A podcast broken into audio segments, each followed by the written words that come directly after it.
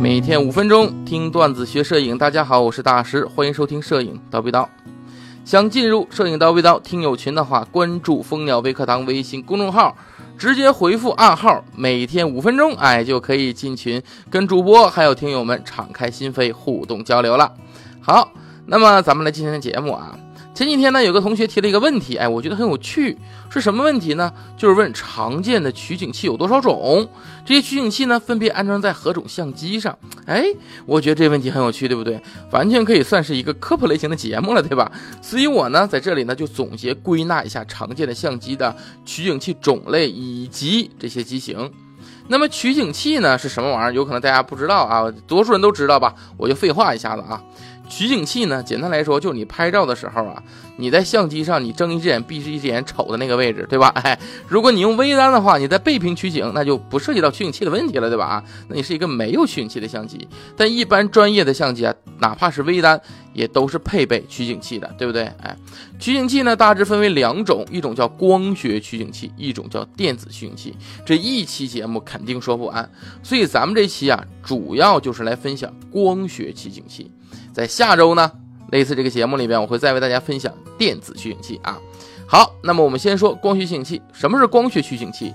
就是通过光线的投射啊、透射或者是折射，哎，直接接受光线的传导的取景器，叫做光学取景器。这种取景器中看到的景物呢，是以光速传播的，速度非常快，零延迟啊。那么光学取景器呢，也分好多种，例如说我们单反最常见的那种叫做 TTL 光学取景器，因为是通过镜头传输的，所以才叫 TTL。这种取景器的光线是通过镜头，再通过反光镜、五棱镜的反射，最后到达眼睛的，完全依靠光传播，所以清晰无延迟。这种取景器配在大多数的单反上。我们能见到的单反相机，目前能见到的基本上都是这种取景器，因为单反的是单镜头反光相机嘛，对吧？这单反的全称，对吧？所以这种 TTL 光学取景器，你像一些代表机型呢，例如说佳能的五 D 四、尼康的 D 八五零，对吧？哎，这都是很有名的机器啊。只要是单反，都是用这种。第二种光学取景器是什么呢？就离我们稍微有一些过早了，但其实现在也有啊，普遍也有。是什么取景器呢？就是存在于旁轴的这种叫光学取景器。这种取景器呢，特点是它与镜头分开，也就是说与镜头不同轴。不管相机的镜头是定焦还是变焦，光学取景器的取景都是不变的。它的工作时候呢，它与镜头无关，它只是模仿镜头的视角和焦段。呃，在早年间的时候啊，旁轴相机都是这种取景器。代表机型呢，你像当年那个傻瓜相机，对不对？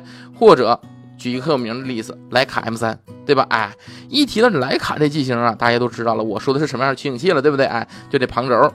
那其实大多数人对旁轴是有误解的啊，以为只有在镜头那个斜侧面那个取景器那才叫旁轴，其实不是啊。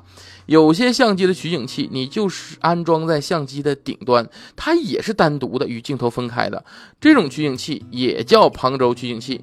例如尼康的传奇相机尼康 M，尼康 M 啊，最早那个相机就是这种在机顶上装这么一个光学取景器的啊，也是旁轴的一种。那么有些相机配备的这种呃旁轴的。机顶安装的这种取景器呢，还可以拆装，还可以装不同款式、不同焦段、不同视角取景器，以适配不同的镜头。哎，但是这些统一都叫做旁轴取景器啊。第三种光学取景器是什么呢？叫做俯视取景器。那么这种取景器最著名的那就是双反相机了，对吧？当然了，有些幺二零的单反呢，也是这种俯视取景器，例如哈苏的中画幅相机五百 cm。对吧？因为是在相机顶上进行成像，所以拍照时呢，拿相机站着的时候啊，这个举机位置大约是在腰部啊，那人是俯看相机的，由此而得名叫俯视取景器啊。那么这种取景器的好处是什么呢？就是我们正常角度，就是正常我们现在用单反拍摄的相机啊，就是我们单反相机拍摄的时候，我们都叫什么？肩平取景，对不对？哎，因为大概在肩平部。那么用这种取景器呢，我们叫做腰平取景，因为在腰平部。腰平取景的角度要更低，对照片的诠释呢，其实要更符合大家的审美一些啊，更理想一些。那么这种取景器呢，与上面的旁轴取景器，它其实都有一个共同的呃缺点啊。我说的是双反相机的啊，如果你是单反的幺二零的哈苏那种是不存在的啊。如果你是双反的。肩平取景，嗯双反的腰平取景和我刚才说的旁轴取景，它都有一个共同的缺点是什么呢？就是镜头啊和取景它是不在同轴上的，所以你取景看到的画面会与你最终拍摄的画面它是有范围的出入的。拍摄物体距离你越近，这种情况越明显，所以这也是旁轴相机或者双反相机在胶片时代最终被单反取代的原因之一，对吧？哎，当时当然了，随着数码相机时代的来临嘛，对吧？这个电子取景设备的加入，旁轴取景也变得越来越理想了啊！这个我们在下一期的电子取景片里边啊会讲解的啊。最后一种光学取景器呢，比较偏门的，叫 M 式取景器。这个在奥林巴斯的相机里的啊，奥林巴斯的 IS 系列就内置变焦镜头 AF 单反相机啊。由于这个机身比较厚，因此它采用了一种新型的五零取景器，就是 M 式取景器。